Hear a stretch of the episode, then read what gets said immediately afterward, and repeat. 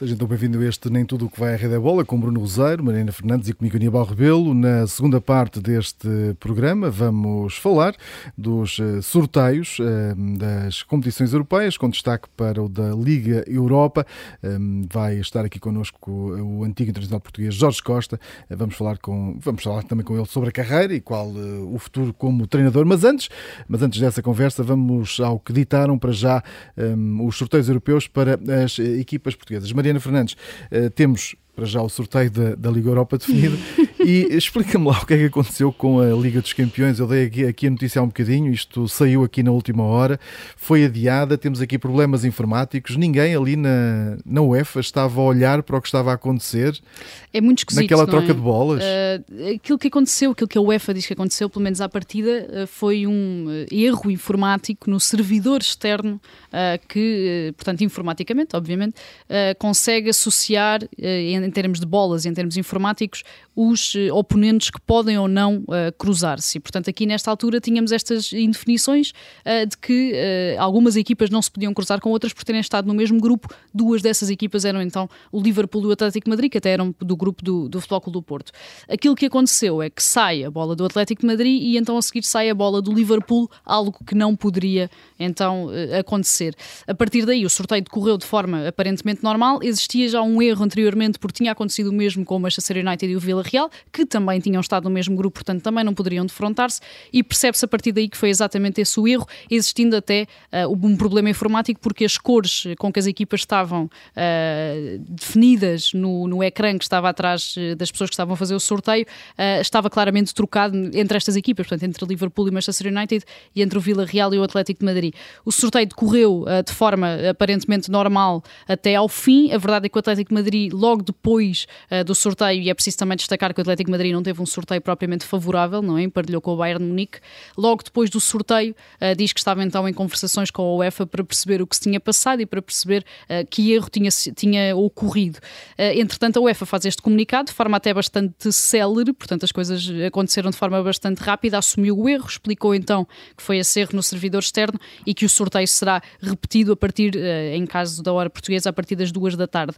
O Real Madrid, entretanto, já fez saber que considera que não deve ir a sorteio, o Real Madrid e o Benfica, isto porque o erro ocorre depois uh, de estar definido o primeiro jogo. Ora, nesse primeiro jogo ainda não tinha acontecido nada, quando fica decidido que é Real Madrid e Benfica que se vão enfrentar, ainda não tinha ocorrido nada, portanto a verdade é que esse sorteio, uh, esse emparelhamento foi bem feito, não ocorreu nada, mas o que a UEFA diz, não indo a nenhum caso específico, o que a UEFA diz neste comunicado é que o sorteio foi completamente anulado e será repetido, portanto à partida não existirá aqui uh, margem de manobra para que o Benfica e o Real Madrid se uh, cruzem, pelo menos não que a sorte não volte a ditar que, que, se cruzem mesmo. Com essa reação do Real Madrid, ficamos a saber que ficaram contentes com o sorteio, Bruno não, Sobre isto, só tenho a dizer uma coisa, que é se uh, o Benfica, que neste caso até nem podia, mas se o Benfica e o Sporting tivessem tocado com o Bayern, era um erro, azar. Como foi o Atlético Madrid que tocou com o Bayern, foi um erro informático do servidor Exatamente. externo, vamos repetir. Ponto. A informática tem umas costas hum. largas, é Bom, e destes erros milionários, vamos para o circuito dos milhões e, aqui também, também não é isento não é? Está. Não é eu, eu, eu, gostei, eu gostei agora deste, deste sorrisinho. Vamos falar de Fórmula 1. Bom, antes de irmos aos erros, foi uma grande corrida ontem. Sim, foi. Vou, Vamos uh, começar pela parte esportiva. Vou agarrar e copiar o chavão que mais se ouviu. Uh, se os senhores que escrevem o Drive to Survive uh, procurassem um melhor final, acho que por muito que tentassem, não conseguiam fazer um argumento como aquele. Só uma pergunta: Verstappen vai participar neste Drive to Survive. É que havia essa indicação de que ele eventualmente no deste ano não queria participar, porque pela forma como foi maltratado no ano passado. Há alguma indicação nova? Fazem ideia? Não, não, creio não, que não, não mas acho que depois... Nesta altura acho que é bar aberto, literalmente. Até. Acho que diz que sim a tudo. acho que é literalmente bar aberto. Acho, acho que, sobretudo, o, o grande vencedor ou a grande vencedora é a Fórmula 1. Uh, eh, acho que há muito tempo, uh, e basta correr as redes sociais, há muito tempo que não se via uh, uma prova a concentrar tanta gente, colado aos, o, o, próprio, a própria qualificação de sábado já tinha muita gente também a acompanhar. No final deu o título de Verstappen, justíssimo. Para mim, uma derrota cruel para o Hamilton, porque o Hamilton fez tudo aquilo que tinha para fazer. Fez uma corrida extraordinária. Para ganhar. Exatamente. Uh, e teve um azar que foi uh, o, acidente, o, acidente, do Latifi que, que, mudou por completo uma corrida que e ele um tinha erro, controlado. Um na minha opinião, aqui, se eu posso dar, da Mercedes, que não soube aproveitar também esse exemplo do. Porque se, se a Mercedes tem mandado entrar o Hamilton como, como aconteceu, como fez a Red Bull, eventualmente, eh, mesmo que tivesse acontecido aquelas situações todas ali no Mas final. Mas a seguir ao acidente, o Latifi. A seguir ao acidente. aí parece-me que houve um erro de cálculos. Há, há muita gente que não acredita nesta teoria, eu acho mesmo que foi. Eu acho que o Toto Wolff, quando vê uh, a maneira como ficou a pista e a maneira como ficou o carro do Latifi, acreditou que ia até ao final isto com... vai, até, vai até ao final com, com o safety car. Uh, e portanto, e essa uh, para mim é uma grande vitória, sobretudo da Red Bull sobre a Mercedes. Uh, acho que isto, isto aqui é o mais importante, do Warner também sobre o Toto Wolff, em, em, toda a linha, e não foi só naquele a seguir ao momento do acidente do Latifi tirar só uma, uma ideia, que é o Mundial 2022 vai ser fabuloso, mas uh, a direção de corridas, neste caso Michael Masi, tem de começar a aprender alguma coisa. E depois daquilo que aconteceu na Arábia Saudita, onde andava ali a regatear quase posições, hoje também estar a responder aos diretores de equipa a dizer: epá, isto aqui são corridas de carros, etc., sem que se perceba muito bem as, as coisas. É bom não esquecer que antes tinha sido a Red Bull a protestar um, ehm, aquela outra. Uh, ou seja, quando o Hamilton e o Verstappen uh, saída, tocam, um, ehm, foi a Red Bull também a protestar, a dizer que o Hamilton deveria ter cedido a posição. Uh, e a maneira como o Michael Masi está a gerir isto não é propriamente a melhor. Portanto, é a única única coisa menos positiva de um fim de semana que eu acho que é fabuloso. Se ganhasse o Hamilton, acho que teria sido também o justo campeão. Ganhou o Verstappen. Acho que a Fórmula 1 renasceu muito por culpa do Verstappen. E vai ser, vai ser interessante acompanhar este, este Mundial no, no próximo ano, eh, com eh, algumas mexidas nas principais eh, equipas da Fórmula 1. No caso... Só nos falta um Miguel Oliveira lá. Era, mas eh, eu acho que pelas entrevistas que temos feito com, com, com quem está no, no mundo do automobilismo em Portugal, vai é ser muito, muito, difícil conseguirmos um dia ter, quer dizer, um dia nos próximos, nos próximos tempos, conseguir ter uma, um, um Miguel Oliveira a fazer, a participar numa, numa competição de, deste género. Já tivemos alguns pilotos, mas não, as coisas não, não correm. Mas não, não tivemos aqui, não tivemos aquele que lá esteve mais próximo e que se calhar a melhor figura lá tinha feito. Chama-se António Félix Acosta. Foi, mas aí é uma história que também que ele já, já, já contou uh, e pronto, e acabou por. Uh, por não ter essa hipótese, sim, seria, teria sido, teria sido um, uma, uma, aposta diferente. Mas aí são outros, outros milhões, outros milhões se levantam. Vamos então às cartas, com o Aso, o Joker e a carta fora. Pronto, e, e Mariana, lá está, puxas do teu asa, eu acho que é o mais rápido de hoje, Verstappen, sim, siga. Sim, decidimos eh, fazer aqui, ou seja, é o tema da semana, claramente, pelo menos o tema do fim de semana, mas personalizar aqui esta vitória do Verstappen.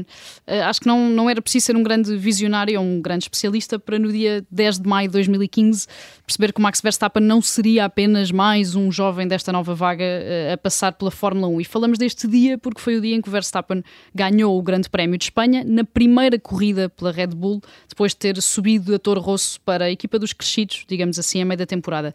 Nesse dia eu acho que ficou claro desde logo que ele não ia ser um piloto qualquer, que estava destinado a altos voos e ontem em Abu Dhabi, excluindo todas estas questões uh, relacionadas com as paragens, com aquele safety car decisivo, com a última volta explosiva, o Verstappen cumpriu tudo aquilo que alguma vez se propôs e realizou o sonho dele e o sonho do pai, de Jos Verstappen, que o moldou claramente com regra e esquadro para construir um campeão feito à medida.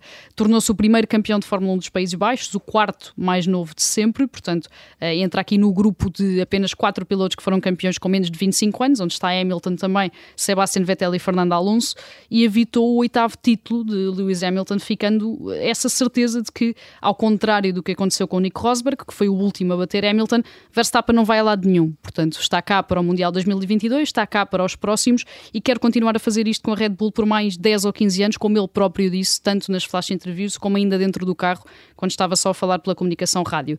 Portanto, eu acho que também não é preciso ser um visionário para perceber que assistimos aqui ao primeiro capítulo da história do próximo grande campeão da Fórmula 1. Bruno Rosário, e para o ajudar, vai lá estar Chris Horner, que é o teu as.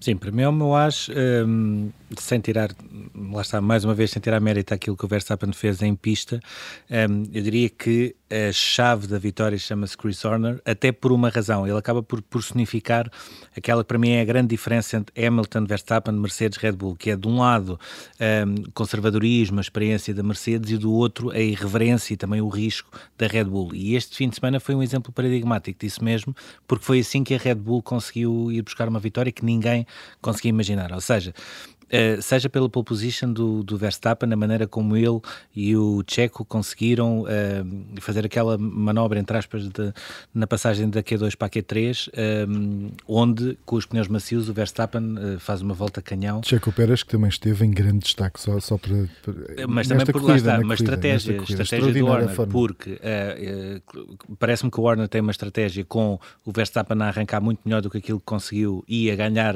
tempo, porque seria isso, seria essa a lógica. Na altura estava com pneus macios e deveria andar eh, mais. Como uh, isso não acontece, ele próprio diz plano B, plano B, portanto o Pérez deixa-se ficar lá um bocadinho para atrasar o Hamilton e até dá mais luta do que provavelmente ele poderia uh, uh, pensar. Uh, tem uma estratégia de pneus, uh, troca de pneus arriscada, sempre a arriscar, sempre a colocar-se na posição do caçador, nunca da, da, da, presa, é sempre o caçador o caçador, e depois tem aquele golpe, o tal milagre que ele tinha pedido a seis voltas do final, que é quando o Latifi, uh, pronto, o Latifi basicamente conseguiu ultrapassar o Mick Schumacher e achou que era um campeão e acabou logo ali a seguir à curva 14. Uh, e, portanto, eu diria que uh, dentro do mérito que o Verstappen tem, a estratégia do Chris Horner acaba por ganhar ao Toto Wolff e mais. E depois tem outra coisa, que é a Red Bull poderia também ter motivos para estar uh, chateada com a direção de corrida, porque o Hamilton podia ter ou não cedido a, posição ao Verstappen, mas não fez um décimo daquilo que o Toto Wolff fez e, neste caso, já se percebeu, através dos recursos que a FIA negou, que o Toto Wolff não tinha razão. Portanto, até por aí o Warner é o meu as desta semana. E agora vamos aos vossos jokers. Mariana, vamos falar de xadrez? vamos falar de xadrez, sim, vamos falar do Magnus Carlsen, uh, o norueguês que revalidou pela quinta vez o título de campeão mundial de xadrez ao vencer o russo, e vamos ter muita calma agora, Ian Nepomniachtchi, acho que está ok. Está tá bom. Eu compro, eu compro. Tá e revalidou também uh, o estatuto de melhor jogador da atualidade e até já de um dos melhores de sempre. Afinal, ficou decidida ao sexto encontro, depois de cinco empates, e esta sexta partida fica na história também como a mais longa de sempre em campeonatos do mundo, durou oito horas horas, 8 horas de xadrez e 136 movimentos. Com este quinto campeonato, o Carlsen fica a uma vitória do recorde do alemão Emanuel Lasker, o único que ganhou seis títulos no circuito atual, unificado, porque eh, Kasparov e Karpov também ganharam seis, mas em dois circuitos diferentes. O Magnus Carlsen, para quem não conhece propriamente a figura, está longe de ser um nome consensual na opinião pública do universo do xadrez, até na Noruega, apesar de ser uma autêntica celebridade no país. Ele tem uma relação muito próxima com o Kasparov, é um aficionado apaixonado da estratégia militar e de Napoleão Bonaparte e é um fã de futebol no geral e do Real Madrid em particular. À parte disso tudo, é já então um dos melhores de sempre dos xadrez. Bruno, o teu joker vai para a Mariana Machado e o, e o Corta-Mato. Mas também podia ir para a Noruega, porque também aqui a Noruega começa a dar cartas. Aliás, uh, quando nós começamos a olhar para praticamente todos os esportes, se calhar não meto o basquete aí, por exemplo, mas em praticamente todos os esportes nós temos uma nova geração uh, na Noruega uh, que não é poder ganhar daqui a um ou dois anos, é, é ganhar, ganhar, agora. É ganhar agora. agora. e ganhar durante Sim. uma década, que é uma coisa impressionante e isso tem Gostava muito a ver... tanto que, que, Portugal começasse a trabalhar assim também. Olha, gostava, vou, não, é, é uma opinião. Vou também. só recordar aqui uma frase do Matt Olsen, que foi um dos melhores guarda-redes sempre de handball e depois também foi selecionador nacional de Portugal, que ele explicava que até aos 13 anos qualquer competição na Noruega não tem resultados. Ou seja, eh, se houver um jogo de futebol, se houver um jogo de handball, não acaba 20-10, 20-15, etc. Não, acaba é com gols de um lado e do outro. Exatamente. Uh, e se calhar este tipo de cultura, e olhando para aquilo o futebol cá já começa a fazer um bocadinho isso, não é? Mas é, nas camadas, os pequenininhos. Pequenininhos, pequenininhos. Mas devia ir um bocadinho mais à frente. Eu concordo, também concordo com isso. Pronto, ou seja, porque ali é o desporto pelo desporto. Parece-me é, que é um case study que, que se calhar vale a pena só perceber o que é que se está a passar na Noruega, porque de facto Noruega também não é propriamente assim um país tão grande para ter uh, tantos astros a sair em tantas modalidades. Uh, aconteceu isso também no corta-mata, ou seja, a Noruega dominou em termos individuais, não em termos coletivos ganhou a, a França.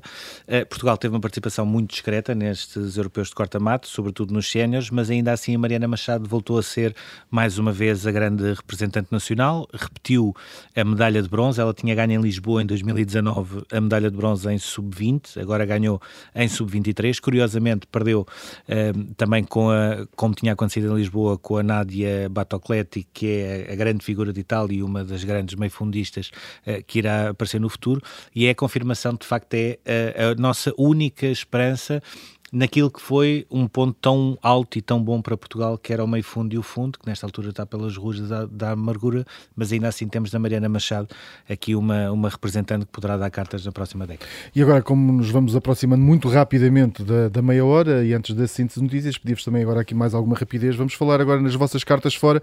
Rosário, começamos com o basquetebol do Futebol Clube Porto, que se tem mantido mesmo de fora. Sim, que voltou a ter uma segunda falta de comparência, já tinha faltado ao jogo com o Avarense, agora faltou com o Oliveirense, já tinha avisado também que, eh, por ter sido nomeado o árbitro Fernando Rocha, ia ter essa falta de comparência e nesta altura há um problema, que é a terceira falta de comparência, a equipa vai ser excluída. E, portanto, nesta altura é um problema para a Federação, porque não pode deixar de nomear os árbitros que entende, mas ao mesmo tempo também não pode permitir que, que, que caiamos aqui numa situação onde o Futebol Clube do Porto seja excluído na competição e o próprio Futebol Clube do Porto, por muitas razões que possa ter em relação àquilo que aconteceu na última final, também tem de pensar que não está aqui propriamente para escolher os árbitros. Portanto, é uma situação que se deve resolver a bem do basquetebol nacional. E Mariana, continuam os boicotes aos uh, Jogos Olímpicos de Inverno. Uh, o que é que tens para nos dizer sobre isto? Também muito rapidamente. Não, foi uma semana que fez lembrar 1980, não é? E o boicote ah. dos Estados Unidos e de outros países aos Jogos Olímpicos de Moscou, na sequência da invasão do Afeganistão por parte da União Soviética. Agora, porém, o boicote é à China, aos Jogos Olímpicos de Inverno de Pequim, agendados para 2022. Os Estados Unidos foram novamente o primeiro país a dar esse passo, seguidos agora pela Austrália, Reino Unido e Canadá, sendo que este boicote tem essa nuance de ser apenas institucional, diplomático, ou seja, todos estes países vão enviar os respectivos atletas na mesma mesma, mas não vão enviar delegações oficiais de representantes, naquela que é a grande diferença então para o que aconteceu em 1980. Os motivos do boicote estão maioritariamente relacionados com questões de violação dos direitos humanos, particularmente com os alegados campos de trabalhos forçados que existem na região de Xinjiang para a minoria uigur e o declínio das liberdades em Hong Kong, sendo que a China já disse que estes quatro países vão pagar o preço de uma decisão que consideram impopular e isolacionista. E agora vamos rapidamente ao nosso túnel.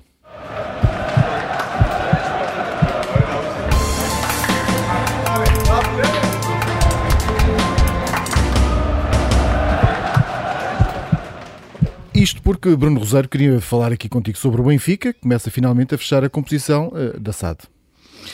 Sim, temos aqui vários temas, vamos só ficar com este uh, para já. Uh, portanto, havia essa nota de que nos órgãos sociais do Benfica não havia uma única mulher, isso foi algo que uh, várias pessoas falaram com o Rui Costa e ele disse: não se preocupem, porque a SAD vai ser diferente, aliás, tinha de ser diferente, e agora finalmente parece que está encontrado o primeiro nome. Carla Cruz, que foi o primeiro nome falado e que vinha também do, do movimento Benfica Bem Maior acabou por eh, não aceitar. Depois houve também a possibilidade de Sofia Tenrer, que também não se confirmou, e agora parece que Rosário Pinto Correia, eh, que já esteve na direção do Benfica, ou pelo menos ligada eh, durante a altura de Manuel Damasio nos anos 90 ao Benfica, na parte de marketing e publicidade, poderá ser um dos nomes confirmados na SAD. Eh, ainda assim, esta semana trouxe uma novidade, que foi Domingos Faz Oliveira, com uma frase que, apesar de tudo, não quer dizer que ele fique no Benfica. Aquilo que ele quer dizer é: enquanto acharem que eu sou útil, enquanto o Rui Costa achar que eu sou útil, eu vou ficar no Benfica. Uh, mas para já parece que, uh, apesar de uh, entrar no, no Conselho de Administração da empresa da Liga que vai gerir a centralização dos direitos televisivos, vai ficar mais uns tempos no Benfica. Vamos ver quanto mais tempo. Continua a dúvida em relação ao Miguel Moreira, que nesta altura ainda faz parte da SAD do Benfica e que pelas informações que nós tínhamos, estava de saída, depois da saída também do Luís Filipe Vieira. Temos aqui alguns temas mais também bastante interessantes para, para discutir, mas eh, vamos guardá-los eh, para, para, a próxima, para a próxima semana, porque agora vamos falar de futebol com um dos mais temidos defesas do futebol português, Jorge Costa. Carreira feita no Futebol Clube Porto, passagem por Inglaterra e Bélgica, mas foi mesmo nas Antas que se afirmou. Agora, como treinador, já esteve em outros países. Jorge, Obrigado por eh, estar aqui connosco na Rádio Observador, por participar neste programa.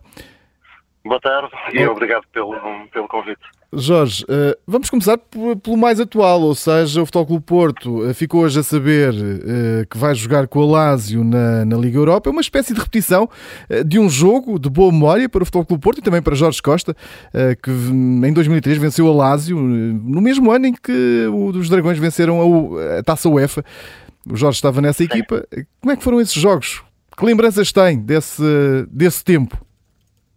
Olha, deixa-me começar, infelizmente, por, por, por dizer que o sorteio do Porto deveria ter sido anulado, ou seja, o Porto deveria estar uh, naquele lote restrito de equipas que, que, que, deveria às 14 horas saber com quem, com quem jogava, um, porque esta equipa do, do, Porto e aquilo que fez uh, merecia estar na, na Champions e não na, na UEFA.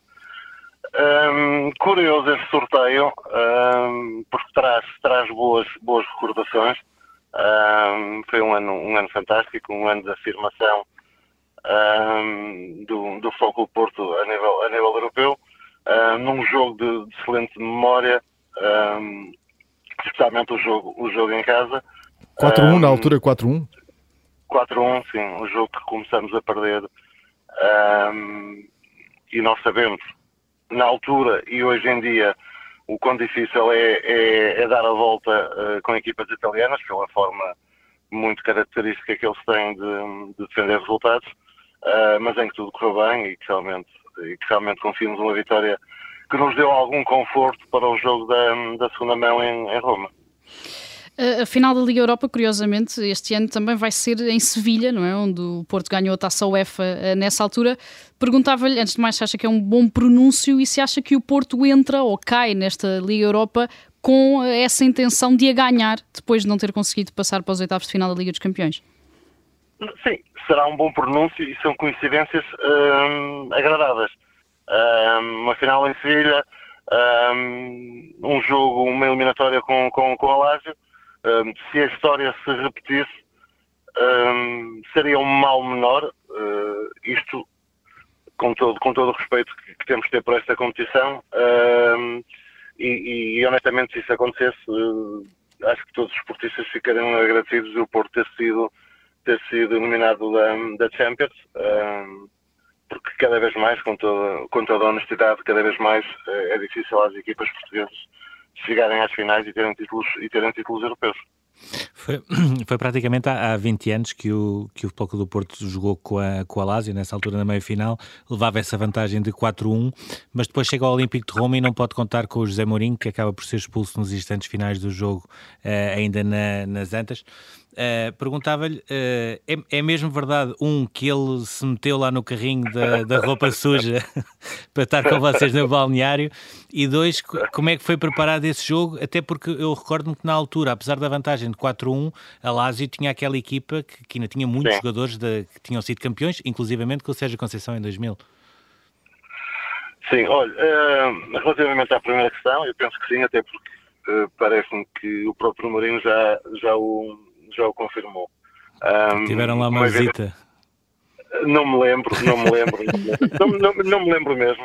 Um, e, e, é engraçada a segunda é engraçada, é curioso. Um, eu, eu, tenho este, este defeito, feitio, seja lá o que for, de, de, de não ser um, um, grande contador de histórias e muitas vezes quando, quando, quando faço este tipo de conversas um, gostam muito que eu conte histórias, uh, e, mas a minha vida, e acho que a vida de, de qualquer profissional que jogou um nível alto, um, nós temos um, um, jogo que realmente há histórias, mas passar três dias temos outro jogo com outras histórias e, portanto, a nossa vida é assim feita de, de histórias e não, e não tenho grandes, grandes memórias. Um, como é que terá sido preparar esse jogo? Não, honestamente, não foi, não, não deve ter acontecido nada de especial porque não, não me ficou na memória. Um, também não foi a primeira vez que nós, que nós, que nós fomos ao jogo sem, sem o Mourinho, porque o Mourinho tinha essa, essa capacidade também de, de, de nos abandonar de vez em quando. Uh, mas, mas, mas o Vitor Bahia defendeu um penalti nesse jogo em, em Roma. Sim, sim. Sim, não, lembro-me do jogo, uh, até do outro lado estava um dos, dos meus grandes amigos, que era, que era o Fernando Couto. Um, tenho, tenho muitas recordações desse, desse jogo. Um, lembro também, porque acho que foi verdadeiramente o jogo que, que nos deu que nos deu aquela, aquele clique, aquela confiança um, que nós poderíamos fazer algo, algo, algo inédito. Um, Posso-me já antecipar, porque provavelmente me vão perguntar desta Lásio, e realmente também já, já disseram que aquela Lásio, naquele ano, um, e quase todas as, as, grandes equipas italianas um, acho que estavam, estavam no, no topo da, da, do, do, futebol europeu, portanto era uma grande equipa europeia. Um, e o jogo das Antas, principalmente o jogo das Antas, foi, foi quase um hino, um hino ao futebol. A verdade é que o Sporting Braga também foi uh, sorteio, calhou com o Sheriff, que uh, é uma das grandes surpresas desta temporada europeia, cai também da Liga dos Campeões. Uh, o Braga tem tido alguns problemas de, consistência, de estabilidade desde o início da temporada. Perguntava-lhe o que é que espera deste confronto com o Sheriff agora no playoff. Olha, como sabe, eu, eu estive já por, por, duas vezes na Roménia, portanto, muito, muito próximo ali da, da Moldávia. tenho algum conhecimento do, do campeonato Uh, mas jamais pensaria que este xerife pudesse fazer o, o, que, o que está a fazer este ano. Foi uma agradável surpresa na, na Champions, uh, uma equipa boa, uh, que não, na minha opinião, não estará ao nível de um, de um, de um Braga, mas desenganem-se quem, quem pense. claro que isto, nós, nós quando fazemos um prognóstico corremos sempre um risco de, de errar, uh, mas não me parece que vá ser uma eliminatória uh, tranquila ou, desculpem a expressão, favas contadas para, para o Braga. O Braga vai ter, vai ter que, que estar uh, mesmo no seu melhor para passar esta eliminatória. Olhando também para aquilo que, que poderá ser, o, o, Braga, há uma coisa que, que, tem como certa, que é vai ter de fazer uma viagem uh, longa e com uma série de escalas, ainda para mais em fevereiro, que é uma altura, uh, em termos de, de, clima, já não, não é fácil e em termos de calendário também uh, ainda muito menos. Perguntava, se, olhando até para aquilo que aconteceu também com o Futebol Clube do Porto no Dragão, onde o Sérgio Conceição tem o mérito em termos táticos de, de, conseguir esconder um bocadinho as melhores unidades do Sporting de Braga, mas se, o problema do Sporting de Braga é exatamente esse, essa densidade competitiva que faz com que as principais unidades, em jogos como, por exemplo, no Dragão, depois parece que a cabeça quer, mas as pernas já não conseguem responder. Olha, estávamos, estávamos a conversar e, e, e, eu não sei, não sei, mas penso que, que, que o campeonato de Moldavo uh, deve, deve ser daqueles campeonatos que também tem a pausa de, de inverno, de inverno. porque realmente realmente é muito, é impossível, é impossível. Uh, como eu já disse, eu tive duas experiências na Roménia uh, em que já nesta altura já estamos, já estão com temperaturas uh, negativas de 10, 12 e podem chegar aos 20. Um, o que pode ser uma vantagem para, um, para o Braga, um, esta paragem de, do xerife, uh, porque naturalmente uh, é evidente que eles depois fazem tipo um, uma mini pré-época mas vão perder algum ritmo competitivo. Um, e podem perder também alguns jogadores, que é, é típico das equipas de, de leste no mercado de, de, inverno, perderem, perderem alguns jogadores. Relativamente à densidade competitiva, eu não me parece um problema, sabe? é, um, é, um, é um tema que se discute muito.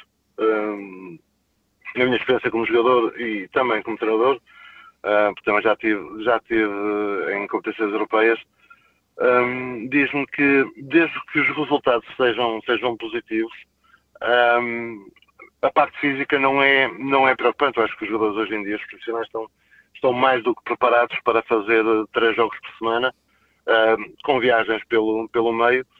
O que pesa mais aqui é claramente a parte mental, porque é muito tempo de estágio, são muitas viagens, eles estão muito tempo longe das, das, das famílias e, portanto, criam novos, novas rotinas, novos, novos hábitos. Uh, mas quando se ganha, uh, não tudo é perfeito. O, o grande problema uh, é jogarmos, viajarmos, jogarmos, viajarmos e com, com maus resultados começa, começa a ser não tão agradável. havendo sucesso esportivo, não, não vejo qualquer tipo de, de, de problema. Voltando aqui ao, ao Futebol Clube do Porto, mas agora aqui mais às contas do campeonato, o Porto está na liderança da Primeira Liga, com em igualdade pontual com o Sporting, mas ainda tem este jogo uh, com o Benfica, uh, o jogo para o campeonato, vai jogar com o Benfica duas vezes, mas neste caso com o campeonato no Dragão até ao final do ano. Perguntava-lhe se esse jogo pode ser importante uh, para as contas do campeonato, se as coisas acabarem por não correr bem. Esse jogo, um, um, um clássico, um derby... Um tem sempre uma, uma importância extra, por muito que, que os intervenientes uh, queiram desvalorizar, uh, esqueçam porque estamos a falar de um ponto, zero, um ponto ou três, mas que tem uma importância acrescida do que qualquer outro jogo do, do, campeonato.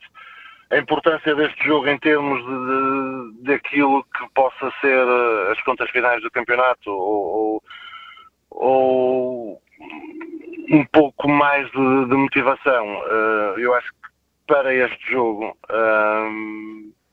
o Benfica parte muito mais pressionado do que, do que o Porto. Uh, sabe, estamos a falar 4 pontos de diferença, certo? Sim, nesta altura uh, sim, 38, 34. Uh, em que, em caso de vitória do Porto, a equipa do Porto fica uh, com, com, com, a moral elevadíssima. Um, em caso de vitória do Porto, a equipa do Benfica fica, fica de rastros e com a agravante de ficar a 7 pontos, que vale o que vale, uh, e a experiência tem-nos dito que não que, que uh, tem havido surpresas, mas, mas em termos anímicos um, é complicado, portanto não tenho muitas dúvidas que a pressão para, para o clássico estará muito mais, muito mais do lado do Benfica. O, o, Jorge foi, foi defesa, foi central, foi líder da equipa do Futebol Clube do Porto uh, e, no fundo, esse é um bocadinho o papel que hoje interpreta o, o Pep aos seus 38 anos, que é também isso, central, indiscutível e o líder da equipa. Pela terceira vez vimos o Pep sair com problemas físicos na, na primeira parte desta época, uh, o Fábio Cardoso a entrar, o Marcano também já está de fora e vai ter uma ausência grande. Perguntava-lhe se, se acha que era importante o Futebol Clube do Porto reforçar o eixo defensivo já em janeiro, nomeadamente com o Ruben Semedo, como se falou, ou se acha que o Fábio Cardoso, até pela conversa que vimos ontem do Sérgio Conceição com ele no final do jogo, poderá ser a alternativa uh, que o Sérgio Conceição precisa quando o Pep não estiver disponível?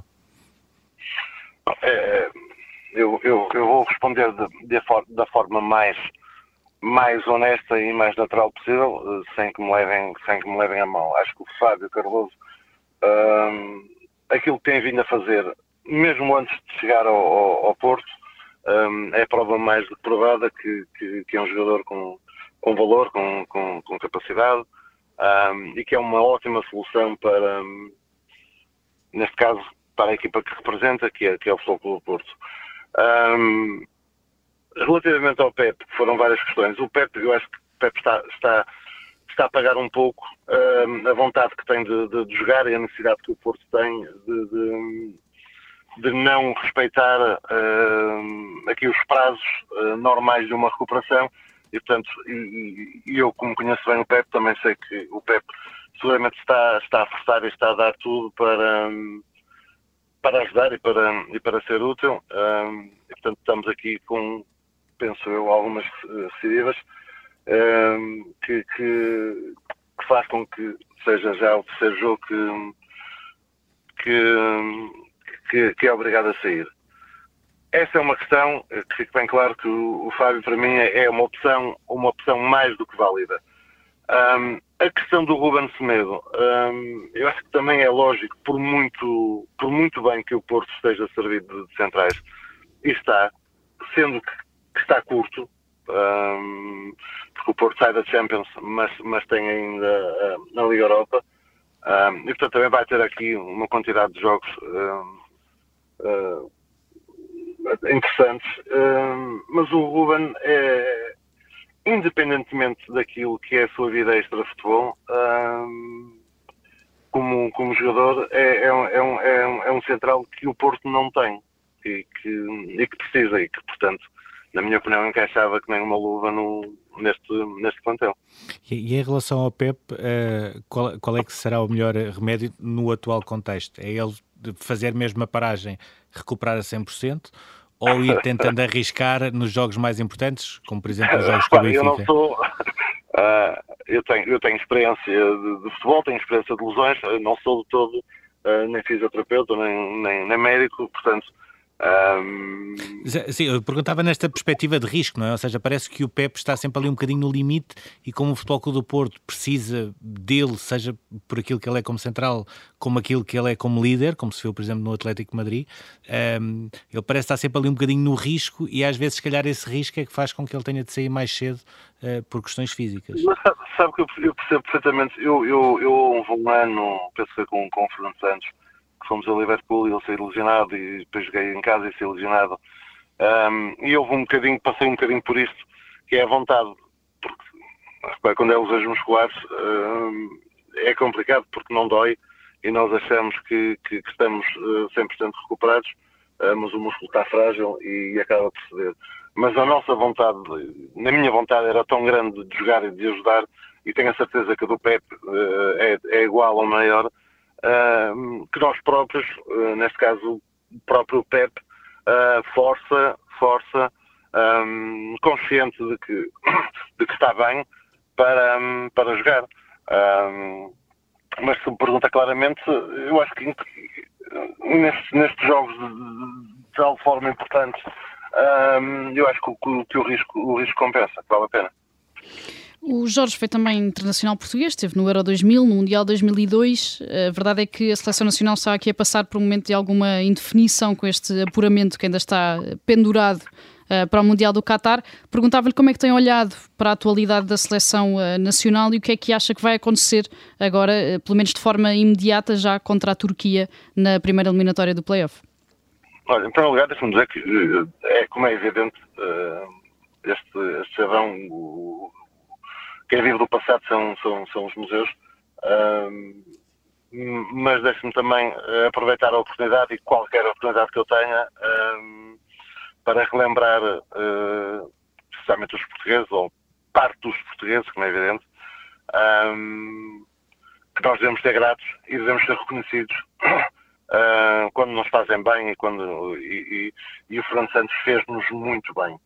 Uh, estamos a falar do selecionador, do único selecionador português um selecionador de Portugal uh, que nos deu uh, dois títulos uh, mundiais. Mundiais, dois títulos importantes. Um, então foi com muito desagrado que vi um, parte da comunicação, parte dos adeptos, parte do, dos portugueses, um, a contestar de uma forma tão tão forte um, este, este apuramento. Um, acho claramente que o Fernando Santos é, é a pessoa indicada um, para continuar à frente do, da nossa seleção e que vai e que Portugal vai vai com maior ou menor dificuldade vai estar presente no, no, no Mundial. Uh, é verdade também, isto, isto não, uma coisa não impede a outra, que os últimos dois jogos da seleção foram uh, infelizmente para nós, foram dos piores jogos que eu já vi esta, seleção fazer. Um, na altura até me questionaram, uh, e eu próprio me questionei o porquê. Um, eu acho que o que aconteceu foi, foi sobretudo mental. Uh, foi um grau de dificuldade baixo, em que nós achamos que, que iria acontecer, de uma forma ou de outra, que iria acontecer. E, portanto, eu acho que, que, que, que todos os jogadores um, não se focaram mentalmente uh, naquilo que teriam que fazer, uh, porque nada, nada é garantido. Estamos uh, praticamente também a acabar o nosso tempo, mas gostava de falar um bocadinho também da própria carreira do, do Jorge. Já passou para Roménia, Chipre, Seleção do Gabão, Tunísia, França, Índia, acho que não falhei nenhum país. uh, e esteve agora no Farense, onde, onde, apesar dos resultados não aparecerem, eh, era muito elogiado pela, pela qualidade que o, do futebol que a equipa apresentava. Uh, Perguntava-lhe o, que é que, o que é que espera uh, em termos de carreira também uh, e se está mais virado para uma aposta lá fora ou ficar por cá. Olha, não sei, neste momento estou, honestamente, estou num, num, num período de reflexão profunda. Uh, porque este meu regresso a Portugal trouxe-me coisas muito boas, uh, mas também, mas também uh, esta saída do Farense, eu não tenho qualquer tipo de problemas em assumir, foi um choque muito grande uh, naquilo que era os meus projetos e naquilo que era que era a minha, a minha ideia. É verdade que nós ganhámos bem e é verdade isto, infelizmente no futebol os projetos resumem-se domingo a domingo ao empate, à derrota ou à vitória. Portanto, uh, poucos, poucos são os clubes em Portugal que têm, que têm projetos. Um, e a paciência é, é, é, pouca e as redes sociais são, são, são terríveis. Um, e, portanto, neste momento estou num período de reflexão.